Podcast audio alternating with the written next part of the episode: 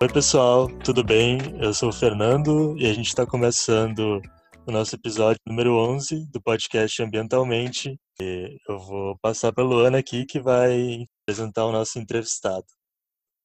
Oi, pessoal, bem-vindo a mais um episódio. A gente vai dar continuidade ao episódio anterior de saneamento básico em pequenos municípios. E para isso, como de costume, a gente trouxe um entrevistado hoje, que é o Ian, Ian Almeida. Ele é mestre em recursos hídricos e saneamento ambiental e aluno do programa de pós-graduação em recursos hídricos e saneamento ambiental aqui pela URGS, né, nossa faculdade, a Federal do Rio Grande do Sul. Fernando, tu pode contextualizar um pouco para a gente sobre o tema que a gente abordou no episódio anterior? Claro. Enfim, o episódio passado a gente falou sobre saneamento básico. Só para nivelar aqui, a gente quer deixar claro que o saneamento é composto dos quatro eixos de serviços, né, de abastecimento de água, de coleta e tratamento de esgoto, de manejo dos resíduos sólidos e da gestão das drenagens urbanas, das águas pluviais. Então agora eu vou perguntar para o Ian qual é a tua visão acerca dessa carência de saneamento nos pequenos municípios e também gostaria que tu pudesse também falar sobre como nessas localidades os recursos são limitados e as carências são grandes, como a gente pode priorizar esses serviços no sentido de universalizar? Bom, é, primeiramente, olá a todos. É, gostaria de agradecer o convite feito pela Luana. É um prazer muito grande estar aqui nesse espaço para falar um pouco sobre saneamento básico, principalmente em municípios de pequeno porte, né? Como vocês bem falaram no podcast anterior, é, aproximadamente 68% dos municípios do Brasil são de municípios de até 20 mil habitantes, né? Então, daí já, pra, já dá para ter uma ideia da quantidade de municípios que a gente está se tratando é, quando a gente começa a debater sobre isso. Bom, é, falando um pouco sobre essa questão da carência do serviço de saneamento básico, é uma carência que existe, isso é fato. É, basta é, pesquisar no Sistema Nacional de Informações sobre Saneamento Básico, por exemplo, o SNID, que os dados estão lá para todo mundo ver. Então, é, principalmente essa carência se dá na área do esgotamento sanitário, né? É uma carência que não é só desses municípios, mas do Brasil como um todo. Então, o que cabe é, para nós, como engenheiros, como profissionais da área, tirar disso daí, né? Então, a gente tem um grande desafio enorme para mitigar é, esses problemas, né? Então, nós somos formados, nós entramos no mercado de trabalho para tentar mitigar essa situação. Contudo, não é muito fácil apesar da gente é, de se ter essa noção de que ah, são municípios pequenos, então o problema é fácil de resolver. Não, isso não é, não é verdade. Porque esses municípios são limitados em várias questões. Uma das questões que limitam esses municípios é a questão financeira, né? Então, os municípios até 20 mil habitantes, eles são limitados financeiramente e é caro fornecer é, saneamento básico de qualidade para essa população. Então, quando a gente está tratando municípios de até 20 mil habitantes, são municípios é, que não têm uma capacidade de arrecadação muito grande. Então, se o gestor, se a prefeitura ou quem quer que seja o titular do serviço deseja oferecer um serviço de qualidade com características similares de uma cidade maior, então o custo de operação do serviço vai ser maior. E como eu já disse, esses municípios pequenos têm uma certa limitação financeira, então não tem uma capacidade de expandir ou de melhorar esses serviços. Uma outra carência muito importante que se tem nesses municípios é a carência do corpo técnico qualificado. Quando a gente trata de municípios assim, empresas mais distantes das zonas metropolitanas, assim, geralmente quem trata da questão do saneamento básico desses municípios são as prefeituras e nas próprias prefeituras o corpo técnico ele é limitado. Geralmente possui somente um engenheiro, no máximo dois, e esses engenheiros eles acabam tendo uma sobrecarga muito grande de atividades que não só são relacionadas ao saneamento básico. Então, com essa carência de corpo técnico qualificado e com a carência de limite financeiro assim para investir, essa questão do saneamento básico nesses municípios pequenos acaba sendo um pouco delicada. E tem também um outro fator que agrava essa questão, que é a questão da educação ambiental. Então, muitas das vezes a população não sabe o que seria o adequado ou não, né? Como vocês falaram, pontuaram muito bem no podcast anterior, às vezes, a, pela falta de formação, a população acaba rejeitando uma certa técnica que é, que é fundamental, como a cloração, por exemplo, que é uma técnica para desinfecção. Então, ao meu ver, esses são os três principais fatores que agravam né, a questão da carência do saneamento básico de municípios de pequeno porte. Então, é, o que, que a gente pode, a partir desse cenário, a partir do problema já instalado, o que, que seria é, importante, né? Quais seria, seriam as prioridades para a gente mitigar essa questão? Bom, para entender melhor a dinâmica desses municípios e poder fornecer saneamento básico de qualidade, a gente tem que primeiro conhecer a fundo a população, a localidade a qual a gente está se tratando, né? Porque muitos locais eles possuem uma pluralidade muito grande de questões ambientais, questões sociais, questões econômicas. Então a gente tem que entender a fundo aquele município a qual a gente está querendo lidar, ou aquele grupo de municípios a qual está querendo trabalhar. Então, daí vem a importância de um bom diagnóstico, né? E isso para qualquer que seja o trabalho, seja pela elaboração de plano de saneamento básico, seja para a construção de uma estação de tratamento de água, de esgoto, enfim, tem que ter um bom diagnóstico, tem que conhecer bem o local que a gente está trabalhando. Um outro ponto fundamental é a questão do desenvolvimento institucional. O que seria isso? Seria a capacidade gestora do município, né? Identificar quem são os responsáveis pela gestão do município, pela gestão do saneamento básico naquele município. E aí a gente encontra muitos problemas, né? Porque a partir do desenvolvimento institucional, a partir da análise desse desenvolvimento institucional, a gente começa a entender quem é do município que é responsável pela gestão do saneamento básico e a partir daí a gente pode definir meta, né? O que o município quer para o futuro e o que, que ele pode fazer, porque muitas vezes a gente tem um milhão de ideias para instalar saneamento básico de qualidade no município, mas a gente tem uma certa capacidade, é, como a gente já falou, uma capacidade técnica financeira que nos impede de fornecer saneamento básico adequado. E outra coisa fundamental que tem que ter é a participação popular porque como a gente falou muito né, no SASB, e vocês sabem muito bem porque vocês trabalharam comigo, é, a população ela conhece melhor os problemas é, que acontecem na sua localidade, né? Então, ela, a população é fundamental na elaboração de programas, projetos e ações, bem como de fiscalizar a execução de obras que estão sendo realizadas no município, né? Se está sendo realizado, se não está sendo, se está dando resultados satisfatórios. Então, acho que esses são os principais pontos com relação essa carência de saneamento básico dos municípios e que a gente pode ter como prioridade para mitigar.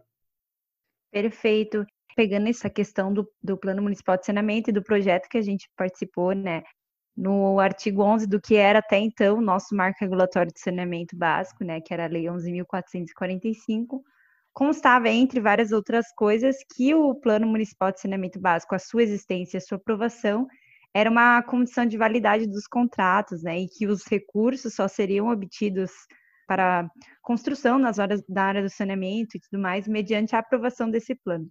Mas eu queria que tu comentasse um pouco quão importante é o Plano Municipal de Saneamento Básico.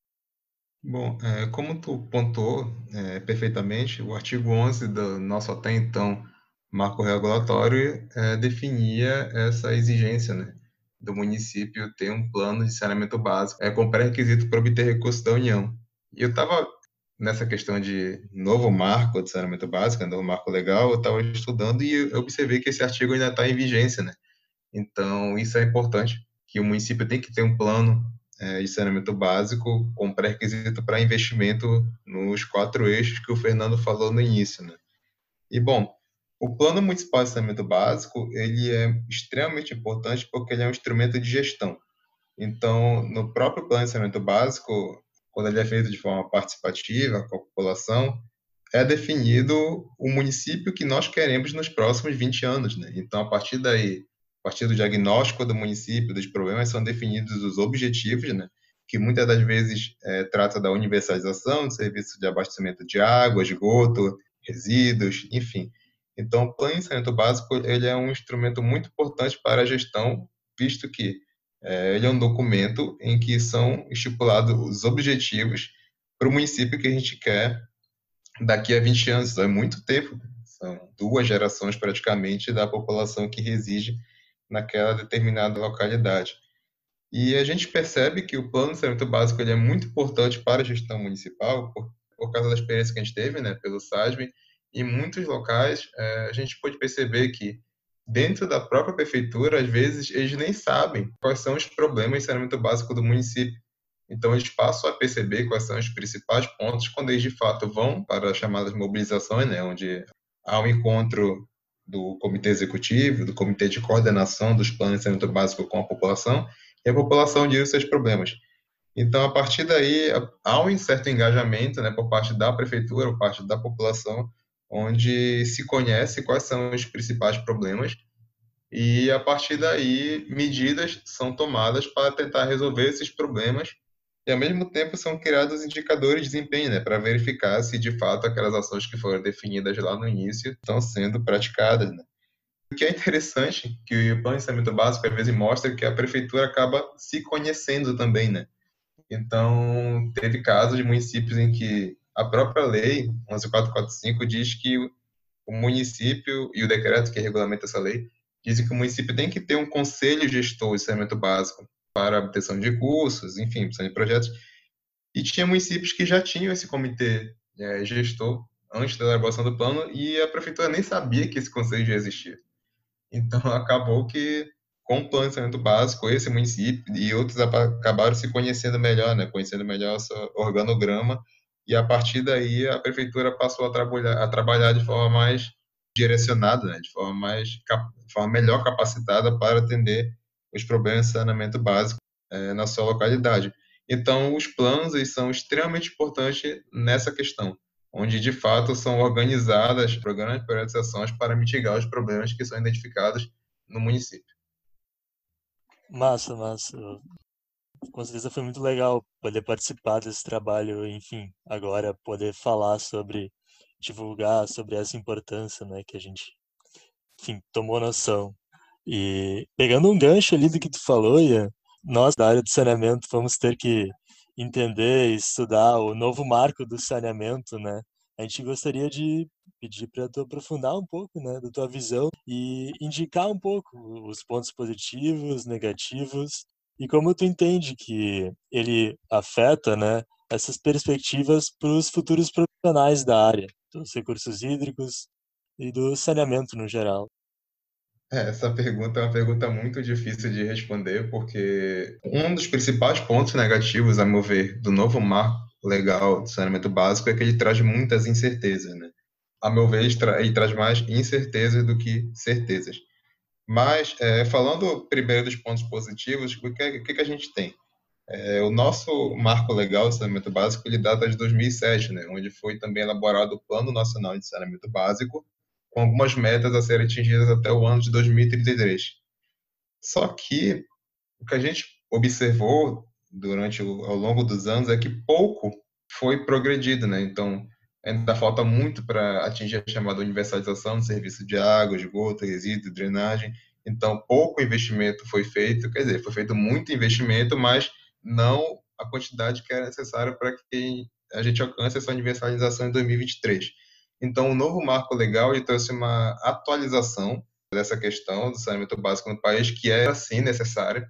Então, esse foi o principal ponto positivo, a meu ver. Outro ponto positivo é que, historicamente, o Brasil ele dividiu a questão da gestão dos recursos hídricos para um lado e a questão da gestão e gerenciamento do saneamento básico para o outro. Com o novo marco legal, acabou havendo a junção desses dois, né? passaram a ser de forma mais integrada, tanto que a ANA, a Agência Nacional das Águas, vai ser o órgão que vai editar né, as principais regulamentações é, relacionadas ao saneamento básico, enfim. Então, a meu ver, essa integração da gestão e gerenciamento de recursos hídricos com o saneamento básico é fundamental para que a gente possa atingir a chamada universalização, porque afinal o saneamento básico está junto de recursos hídricos e também está junto de outras áreas, como de saúde pública, por exemplo. Então, a meu ver, esses são os principais pontos positivos. O principal ponto negativo, a meu ver, que eu já falei, são as questões das incertezas, né? O novo marco legal, ele, ele não é de agora.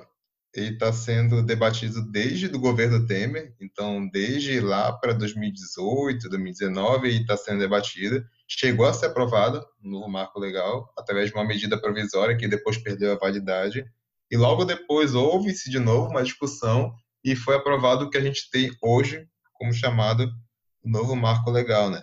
Só que é, durante essa elaboração desse novo marco legal houve muitos desacordos com associações, né? No caso aqui eu falo da ABS, da ASEMAI, que são duas associações muito importantes na área de saneamento básico, então alguns pontos divergem daquilo que essas associações defendem, né? Esses pontos de divergência, muitas vezes não houve o debate necessário, ainda mais agora, nessa época, de, nessa, nesse período de pandemia. Então, muitas das conversas que deveriam ocorrer acabaram ocorrendo de forma precária. E ele traz muitas incertezas, principalmente para as chamadas companhias de saneamento básico, né? que são as chamadas companhias estatais, visto que o novo marco legal ele traz como uma das principais premissas a questão da concorrência, né? da licitação para é, o fornecimento de saneamento básico de uma empresa pública ou privada em uma certa localidade. Só que hoje no Brasil, segundo dados da Confederação Nacional da Indústria, cerca de 73% do serviço de saneamento básico é prestado por empresas públicas. O que a gente vê, como eu já comentei também, o investimento do poder público em saneamento básico acabou não sendo é o necessário, não é o suficiente ainda para a demanda que a gente tem no Brasil, principalmente na questão de serviços de água e esgoto. Então, muitas dessas companhias estatais, ela não tem hoje uma certa capacidade financeira para concorrer de igual para igual com companhias privadas. Então, a partir do momento que a gente abre esse mercado para ação, para concorrência, pode ser que haja uma mudança brusca, muito rápida, é, da questão da prestação de serviço de saneamento básico do público para o privado, do privado para o público, enfim. E a gente não tem como medir ainda como que vai ser o impacto dessa mudança, né? Se vai sair mais caro para o consumidor, se vai sair menos caro, se o serviço vai melhorar, se o serviço vai piorar, enfim. O que a gente tem hoje são previsões somente, né? Não tem como a gente definir que vai ser melhor ou pior. Então, eu acredito que essas incertezas que o novo marco legal traz é o principal ponto negativo. E o maior desafio para os novos profissionais, que eu, eu acho, né, se for falar agora, é justamente essa capacidade de resiliência. Porque, como hoje nós temos muitas incertezas, então lá na frente, o profissional que for se formar, que for querer trabalhar na área, ele vai ter que estar atento justamente para essas novas diretrizes do saneamento básico do país, né? Pode ser que abra novos mercados de trabalho, empresas privadas, pode ser que não. Pode ser que o profissional que vai querer se formar e se interesse para trabalhar nessa parte de regulamentação, né, que está abrindo essa nova possibilidade de trabalho na Agência Nacional das Águas. Então, com essa atualização do marco legal, são muitos caminhos que nós podemos seguir. Então, isso vai exigir muito do profissional que tenha uma certa resiliência e que esteja é, antenado, principalmente no que diz aspecto, nos aspectos legais do saneamento básico no país. É um cenário de bastante incerteza mesmo, ainda mais para nós jovens que trabalhamos na, que estudamos e, vamos trabalhar na área, né? É, é, bem complicado. Mas, Ian, agora eu queria te fazer uma pergunta, assim, que é até uma pergunta, um questionamento que eu levo, assim, para a vida, tá? A gente percebe que em diversas universidades no Brasil, não só na URGS, tá? Existe várias linhas de pesquisa em processos mais eficientes e processos avançados de tratamento de água e esgoto, né? Em contraste, a gente vê na sociedade brasileira ainda né, muitos déficits de atendimento e tratamento de água e esgoto em todo o Brasil. Né? Na sua opinião, assim, é claro que não tem uma resposta certa, porque é bem complexa essa pergunta, mas como pode ser possível a gente trabalhar melhor essa questão para tipo, compatibilizar e implementar os avanços que a gente tem na pesquisa na universidade junto à sociedade brasileira que ainda está carente desses serviços de saneamento? Bem atual essa pergunta que tu faz, sabe? Porque isso vai além de outros setores, não necessariamente é o setor do saneamento básico. Mas, eu, como já trabalho há muito tempo nessa parte acadêmica, na elaboração de novas tecnologias, novas coisas, o que, que eu tenho percebido ao longo dos anos? Durante muito tempo, nós da academia, daí a gente tem que fazer esse meia-culpa assim, nós nos distanciamos da questão da sociedade posso perguntar para ti, para o Fernando, para o Heitor, que também faz parte desse podcast, será que os teus pais sabem o que tu está fazendo na universidade? Sabe? Será que os teus tios sabem o que tu está fazendo na universidade? Então, é, nós nos distanciamos, sim, dessa questão social, né? Eu acho que falta, isso é um, também um grande desafio para nós, acadêmicos da área, é, no desenvolvimento da nossa pesquisa, do nosso trabalho, a gente abranger essa particularidade. Como que eu vou colocar isso em prática, né? Como que eu vou trazer isso da realidade, porque quando a gente vai, eu posso estar desenvolvendo uma técnica muito boa para a absorção, né, de poluentes emergentes, enfim. Contudo, eu também tenho que pensar como que isso vai atingir, né, vai mitigar as demandas da sociedade, principalmente de municípios de até 20 mil habitantes, que é o que a gente está discutindo nesse podcast, né. Então, acredito que um dos desafios que nós, né, como acadêmicos da área, temos que ter justamente olhar um pouco nessa questão da praticidade, né? A gente tem que pensar de uma técnica que seja viável economicamente, tanto da implantação quanto da operação, e que, e que seja é, de baixo custo para, principalmente, esses municípios, essa população de município até 20 mil habitantes. Contudo, é, eu sinto também que falta que o poder público tenha um interesse também, né, de estreitar essa relação com as universidades, sabe, de investir em capacitações ou investir em pesquisas, em técnicas para que a gente possa fazer essa transição, né, de tecnologias da universidade para a sociedade, né? Porque se você for pegar hoje dentro da própria USP, são inúmeros os trabalhos que a gente faz com técnicas para é, remoção de poluentes dos mais diversos tipos, né? Eu acho que falta dos dois lados, né? Tanto nós, como acadêmicos, temos que sim é, passar a olhar mais para a questão da praticidade, para ver toda a questão da aplicabilidade, se a minha técnica, se a minha pesquisa, é, ela vai dar um retorno para a sociedade, e quando eu falo sociedade, eu falo a sociedade como um todo, não só para grandes municípios, não só para grandes empresas, mas para aquela população mais distante, né, de um município pequeno e que falta serviço de água ou serviço de esgotamento sanitário de qualidade, né? A gente tem que ir para esses municípios que têm pouco poderio financeiro e técnico. Da mesma forma que o poder público também tem que incentivar mais essa troca de conhecimento, essa troca de tecnologias, porque o que a gente vê que é, é muito mais fácil para o poder público contratar um serviço uma empresa terceirizada, seja por licitação ou não, enfim, seja lá quais sejam as questões, do que é, exportar uma técnica que já está sendo desenvolvida dentro da própria universidade, né? Um, uma grande, um grande exemplo disso, de que essa parceria de, do poder público com a universidade pode dar certo, é a própria SASB, que nós trabalhamos junto com a FUNASA para elaboração de planos municipais de saneamento básico de município até 50 mil habitantes, e a gente conseguiu elaborar o plano de 52 municípios, que com certeza não teriam como elaborar o seu plano, seja de forma independente ou seja contratando uma empresa. Então, o próprio é, o TED, né, TED número 2 de 2015, que foi esse projeto, ele é um resultado prático que a gente pode dizer que deu certo dessa parceria do poder público com a universidade. Com certeza, foi um projeto muito legal, foi massa de dar o retorno, né? Com certeza tem essa questão da, da do incentivo institucional, mas a, a, gente também pensa assim que tem uma questão do próprio engenheiro, né, do próprio academicismo e dentro da engenharia que a gente tem experiência que a gente não consegue se comunicar tão facilmente, né? A gente não consegue, como tu falou, falar para os nossos pais, para os nossos próximos, o que, que a gente estuda, e eu acho que até o podcast é uma tentativa da gente, enfim, se forçar a ter uma linguagem simples, uh, expandir um pouco essa divulgação, né? A gente queria avançar para o final e dar esse espaço para ti, é, para falar sobre o que tu está fazendo, teus planos, teus projetos, tua pesquisa aí no doutorado. Atualmente eu estou um pouco distante né, dessa questão do trabalho de municípios, é, da elaboração de plano municipal de saneamento básico, mas eu faço parte de um grupo de pesquisa da Universidade Federal do Rio Grande do Sul, que é o Núcleo de Estudo em Saneamento Ambientais, né, o NESA.